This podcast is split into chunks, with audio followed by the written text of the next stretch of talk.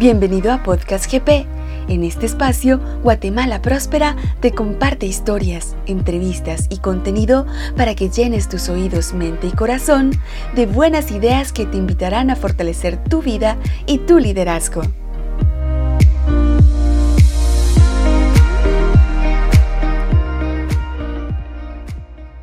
Es un gusto nuevamente poder dirigirnos a ustedes. Mi nombre es Evelyn de Chacón y hoy por eh, situaciones que estamos separados geográficamente con mi esposo Ricardo, estaré yo compartiendo esta segunda ley de la búsqueda. La semana pasada iniciamos con em, una grabación hablando de las cuatro leyes del amor del autor Jimmy Evans, basadas en un libro con este mismo nombre, y em, hablamos un poco acerca de la ley de la prioridad. Realmente la ley de la prioridad es mucho más amplia, mucho más profunda, pero creemos haberles dado los insumos iniciales para poder eh, dejarlos con esa inquietud de averiguar un poco más acerca de la ley de la prioridad.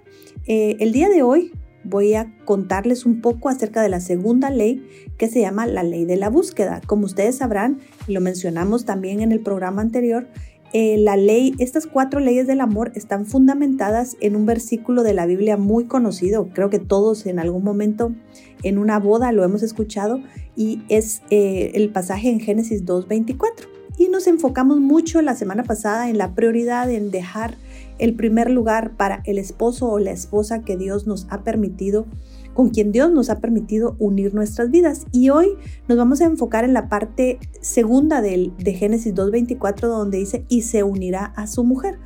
Y esto creo que es interesante porque ¿Cuántas veces hemos escuchado en películas, hemos escuchado amigos, tal vez familiares o incluso nosotros decir es que simplemente ya no la amo o simplemente ya no lo amo? Creo que cometimos un error cuando nos casamos. Todos podemos entender en menor o mayor grado este concepto porque en algún punto tenemos un concepto errado del amor y los sentimientos. El matrimonio se nos presenta como llegar al altar y una vez decimos sí, vamos a vivir felices por el resto de la eternidad. Pero realmente la ley de la búsqueda nos enseña que el matrimonio requiere trabajo. Y esto es algo que a veces no estamos dispuestos a hacer. Cuando uno eh, analiza la palabra se unirá a su mujer, la palabra unir, si buscáramos la definición eh, en el idioma eh, en el que fue escrita la Biblia, que es el idioma hebreo, son palabras que son a veces bien complejas y que tienen una profundidad. Y lo que estaba diciendo es buscar con gran energía aferrarse a algo celosamente. Entonces, realmente lo que Dios le dijo al hombre es que se uniera a su esposa. Le estaba diciendo, ordenando que buscara celosamente aferrarse a ella enérgicamente por el resto de su vida. Y esto lo que nos está transmitiendo es es el matrimonio es trabajo. El matrimonio solo funciona cuando lo hacemos funcionar. No es algo que una vez lo logramos y, logramos que nos invitaran a, casarnos o que, o en el caso del hombre que pidiera a su futura esposa casarse, se terminó. El error que hacemos muchas veces en el matrimonio es que eh, permitimos que comience a debilitarse el matrimonio porque no trabajamos no trabajamos en él. Darse por sentado el uno al otro y, e intentar deslizarnos por la vida creyendo que simplemente con recuerdos y eventos pasados es suficiente para mantener una relación viva. Lo podemos decir lo podemos expresar o no, la mayoría de nosotros creemos que si nos casamos con la persona correcta, y esto lo pongo entre comillas, no debemos trabajar en la relación para seguir enamorados, solo debe suceder. Eh, la semana pasada en el programa anterior hablamos un poquito acerca de este concepto errado de la mitad de la naranja, ¿verdad? Es un, mi alma gemela, eso no existe, o sea, existe la elección, existe eh, la decisión y en este caso, al hablar de la, de la ley de la búsqueda, existe el trabajo en el matrimonio. Todos nos hemos visto afectados por esta visión incorrecta y engañosa del amor y el matrimonio. Y es una de las cosas que tenemos que enfrentar. Cuando la relación parece segura, uno gradualmente reduce el esfuerzo y comienza a darlo por sentado. Y si no, el autor nos dice, recuerde cómo fue su primera cita, cómo fue, cuánto esfuerzo puso a ese primer día que usted invitó a su eh, ahora esposa a salir a cenar, al cine, a patinar. Yo no sé cuál fue esa primera cita que usted tuvo. O recuerde en el caso de las mujeres cuántas horas eh, usamos, invertimos en arreglarnos para estar guapísimas, para oler delicioso, para que el maquillaje estuviera perfecto. No sé, eh, lo que hayamos hecho, cuánto tiempo nosotros le invertimos y si nosotros eh, estamos haciendo lo mismo hoy, ¿verdad? Entonces, realmente tenemos que ser muy, muy honestos en esto, hacer otra vez una revisión. Ahora, no importa cuánto o cuándo creemos que se haya acabado el amor. Si comenzamos a trabajar en la relación hoy, veremos el resurgimiento de sentimientos y experiencias que pensamos que se habían ido para siempre, independientemente de cómo nos sintamos. No debemos permitir que nuestras emociones nos lleven a tomar decisiones. Y aquí quisiera hacer un paréntesis, es muy interesante lo que el autor nos dice y el concepto que él tiene es, si estamos eh, dispuestos a divorciarnos de la persona porque sentimos que ya no la amamos, porque realmente los sentimientos de enamoramiento desaparecieron. Recuerden que hablamos también un poco acerca de la diferencia de enamoramiento y amar. Cuando nosotros nos casamos, prometemos amar para toda la vida.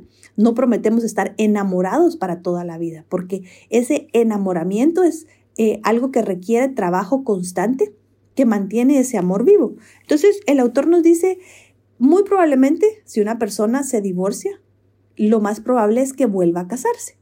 Y cuando lo haga, trabajará arduamente para atraer a su esposo o esposa nuevamente. Una vez logra volverse a casar, la emoción de la relación durará algún tiempo, pero llegará el día, tal como sucedió en su matrimonio anterior, en el que el trabajo y el compromiso fiel no solo son las emociones y deberá alimentar la relación. Entonces, él pregunta, ¿por qué será que en lugar de divorciarnos y volvernos a casar, mejor invertimos esa energía en conquistar nuevamente a esa persona con la que ya nos casamos una vez? Porque últimamente va a requerir energía y esfuerzo una conquista, ¿verdad? Entonces, ¿Por qué será? Y el autor nos hace esta pregunta, ¿por qué será que trabajamos tan duro para impresionar a completos extraños, pero no trabajamos para agradar a aquellos a quienes hemos prometido delante de Dios amar y valorar por el resto de la vida? Esa es una pregunta que yo creo que todos tenemos que hacernos en un punto. Eh, con mi esposo siempre decimos que es interesante, esto tal vez sucede más a los hombres, si nuestro esposo, nuestra esposa, nuestros hijos derraman algo en el carro y nosotros eh, nos molestamos, nos irritamos, podemos incluso eh, tal vez hasta gritar, pero si alguien más, un invitado lo hace, decimos, no, no tengas pena, ya lo vamos a limpiar, ¿verdad? Pero esos son ese tipo de cosas que a veces eh, tratamos o invertimos más en las relaciones de personas que no son tan importantes, que no son esa prioridad que aprendimos en el último programa, eh, y dejamos que las apariencias a veces nos ganen. Ahora, tres pasos para recuperar esto. Ya dijimos que requiere mucho esfuerzo. Digamos que estamos en ese punto donde simplemente estamos ya cansados, donde sentimos que ya no hay nada, que ya no tenemos nada que hacer. El autor nos eh, sugiere que tomemos estos tres pasos para renovar ese amor, esa emoción, ese sentimiento.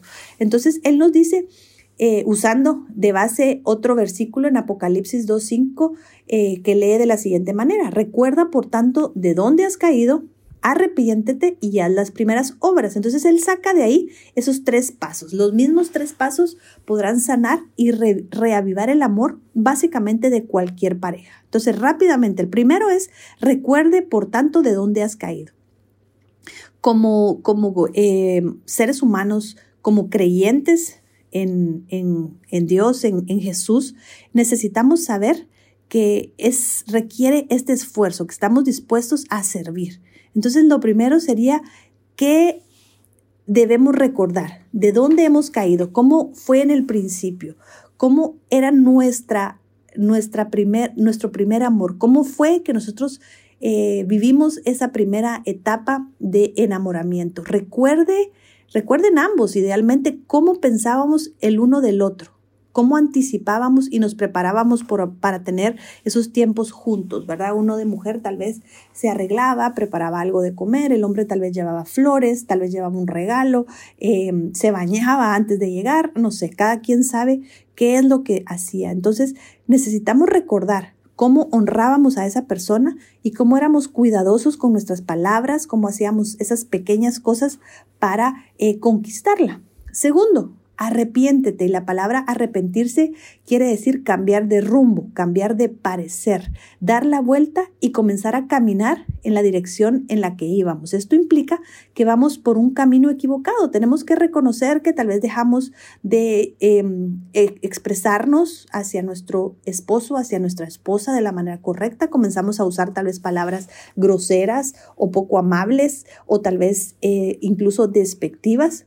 Entonces, el verdadero arrepentimiento va a, incluir reconocer que estamos haciendo algo que no está bien, admitirlo y luego ajustar la dirección. Comenzar no solo a dejar de hacerlo, sino a caminar en la vía contraria. Por ejemplo, si nosotros eh, comenzamos a utilizar el sarcasmo, la burla, los sobrenombres despectivos, tal vez lo que conviene es, uno, reconocer que está mal, dos, admitir que estoy dañando a otra persona. Y tres, no solo dejar de usar esos nombres, sino regresar a usar nombres que exalten las características de la persona que amamos. Y número tres, para lograr esta restauración que la ley de la búsqueda nos invita a, trabajar, es hagamos las primeras obvias, obras, regresar a hacer aquellas cosas que hacíamos por primera vez. Como dijimos al principio, recordamos, luego nos arrepentimos por no estar haciéndolas y ahora tenemos ese trabajo de hacerlo hacia adelante. Proverbios 14, 23 nos dice, todo esfuerzo tiene su recompensa, pero quedarse solo en palabras lleva a la pobreza. O sea, si solo reconocemos y recordamos que, ah, sí, es que antes eh, me traía flores, es que antes yo le hacía chocolates, es que antes yo le preparaba su cena y se la llevaba, es que antes yo le servía su tacita de café cuando llegaba a la casa y simplemente nos quedamos ahí, nos vamos a perder de la oportunidad de esa renovación, de esa restauración. Y quisiera terminar esta ley de la búsqueda realmente vale la pena si usted tiene la oportunidad de conseguir este libro, el material es excelente de verdad. Em, el concepto de que el matrimonio solo funciona cuando uno trabaja en él. Esto quiere decir que se requiere energía, que requiere esfuerzo, que la medida en la que estamos dispuestos a trabajar en nuestras relaciones matrimoniales es la misma medida en la que funcionará. O sea, esto quiere decir que tenemos que estar dispuestos a servir. Y esto quiere decir que cuando entramos al matrimonio no se trata de qué voy a obtener en, este, en esta relación, sino de qué voy a dar. ¿Por qué? Muchas veces llegamos al matrimonio esperando que nos hagan felices, cuando en realidad nosotros tenemos que llegar con la actitud de yo voy a hacer feliz a la otra persona y la otra persona va a trabajar para hacerme a mí feliz, o sea, va a, va a generar esa satisfacción mutua que todo matrimonio debe de tener. Debe haber ese elemento en el que ambos cónyuges, un espíritu, ambos cónyuges trabajen en ese espíritu de servicio, en ese espíritu de siervo. El matrimonio más maravilloso sobre toda la tierra son dos siervos enamorados. Voy a repetir esto porque creo que es uno de los conceptos más lindos que el material del pastor eh, Jimmy Evans presenta. El matrimonio más maravilloso sobre la tierra son dos siervos enamorados. Y el peor matrimonio son dos personas egoístas enamoradas. Mire qué interesante porque el factor no es el enamoramiento, el factor es la persona y cuál es la actitud y qué aporta a esa relación. Así que para hablar unos minutos acerca de esto, tenemos que entender que cuando nos casamos estamos a merced del otro en lo que respecta a satisfacer nuestras necesidades. ¿Por qué? Porque nosotros no podemos llegar con la actitud de exigir lo que yo quiero que me dé. Lo único que yo puedo hacer es saber qué voy a dar yo, ¿verdad? Por ejemplo, es importante saber cuáles son las necesidades, en este caso del hombre o de la mujer. Todo esposo tiene ciertas necesidades y toda esposa tiene ciertas necesidades, pero algo que es muy importante y muy interesante es que nosotros no podemos satisfacer nuestras propias necesidades. Así que le voy a dar eh, algunas ideas que han resultado eh, de em, investigaciones que han hecho en, el tema del matrimonio y cuáles son esas eh, necesidades que tienen que ser suplidas. En el caso de los matrimonios, las mujeres necesitan básicamente cuatro áreas para ser suplidas y están en orden de importancia. Uno, la mujer necesita sentirse segura. Necesita saber que sus necesidades y deseos serán cubiertos de manera fiel por un esposo sacrificado y sensible. Dos, la mujer necesita comunicación abierta y honesta. Las mujeres necesitamos tener acceso sin obstáculos a los pensamientos y sentimientos de nuestro esposo a través de la comunicación amorosa, paciente y regular con él. Tres, necesitamos también afecto suave y no sexual. Necesitamos sentirnos valoradas y cuidadas como personas integrales y no solo como objetos sexuales a través de muestras de cariño regulares y delicadas que no sean sexuales. Y cuatro, las mujeres necesitamos liderazgo en nuestro esposo. Necesitamos tener un esposo que sea el iniciador amoroso del bienestar del matrimonio y la familia, pero que nos trate de igual a igual. Ahora, ¿cuáles son las necesidades principales de los hombres en el matrimonio? Y van en este orden. La primera necesidad es honor y respeto. Necesita el hombre que le hablemos y lo tratemos con dignidad y como si creyéramos en él y lo valoramos. Dos, el hombre necesita sexo. Necesita satisfacer sus necesidades sexuales de manera regular y activa. Tres, el hombre necesita amistad con su esposa. Necesita tener una esposa que sea su mejor amiga y hacer cosas juntos que disfruten en forma periódica. Cuatro, necesita también eh, apoyo doméstico, necesita una esposa que se centre en el aspecto doméstico y en las necesidades del hogar. Así que yo creo que esto nos da una idea de cuáles son las áreas en las que esposos y esposas necesitamos generar esta actitud de ser siervos. Necesitamos estar contentos y felices de poder servir a nuestro cónyuge y hacerlo con una actitud correcta. No es, ah, como ya sé que a ti te gusta que, que mm, te trate con honor y respeto, pues entonces lo voy a hacer así. Como ya sé que necesitas que yo supla tu necesidad sexual, entonces lo voy a hacer así o que el hombre diga, bueno, como ya sé que te gusta sentirte segura o te gusta hablar, bueno, aquí vengo, pues dale. Eso no es la actitud, ¿verdad? La, la Biblia y de hecho los estudios nos demuestran que esto se trata de llegar con la actitud de quiero servirte, quiero saber si estoy cumpliendo tus deseos y necesidades. Esa es una pregunta peligrosa, pero también una pregunta muy poderosa. Llegar con su esposo o con su esposa y preguntarle, ¿estoy cumpliendo tus deseos? ¿Estoy cumpliendo con tus necesidades? ¿Hay algo que deba hacer que no esté haciendo el día de hoy para mejorar en mi forma de actuar hacia ti? Luego podemos hablar acerca de rechazar el registro de los puntajes y hago lo que hago con un espíritu de gracia y fe. No se trata de llevar una cuenta y decir cuántas veces y cuántas palabras agradables dije esta semana o cuánto estoy haciendo yo más que la otra persona, porque últimamente esto lo hacemos porque deseamos que funcione la relación, ¿verdad? Necesitamos proteger el tiempo y la energía necesario para servir a nuestro cónyuge. Tenemos que saber que si no nos lo, si no nos lo proponemos, no vamos a lograr trabajar de la manera correcta. Y por último, podemos decir que si seguimos estos pasos, vamos a esperar la bendición de el fruto que va a dar esta actitud de siervo. Así que esto es básicamente un resumen de la segunda ley, de estas cuatro leyes que Jimmy Evans nos presenta para poder tener eh, matrimonios exitosos. Y la segunda ley, como les dije, se llama la ley de la búsqueda, basada en el hecho de constantemente trabajar en nuestro matrimonio. Así que esperamos que este, este pequeño resumen, este pequeño eh, podcast acerca de esta segunda ley haya sido de mucha bendición y lo esperamos para poder hablar de la tercera ley que vamos a estar desarrollando la próxima semana para poder ir completando eh, estos conceptos de las cuatro leyes del amor. Hasta la próxima.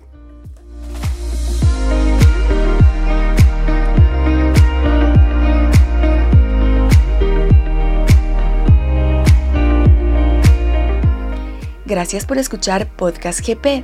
Compártelo con tu familia, amigos y colaboradores.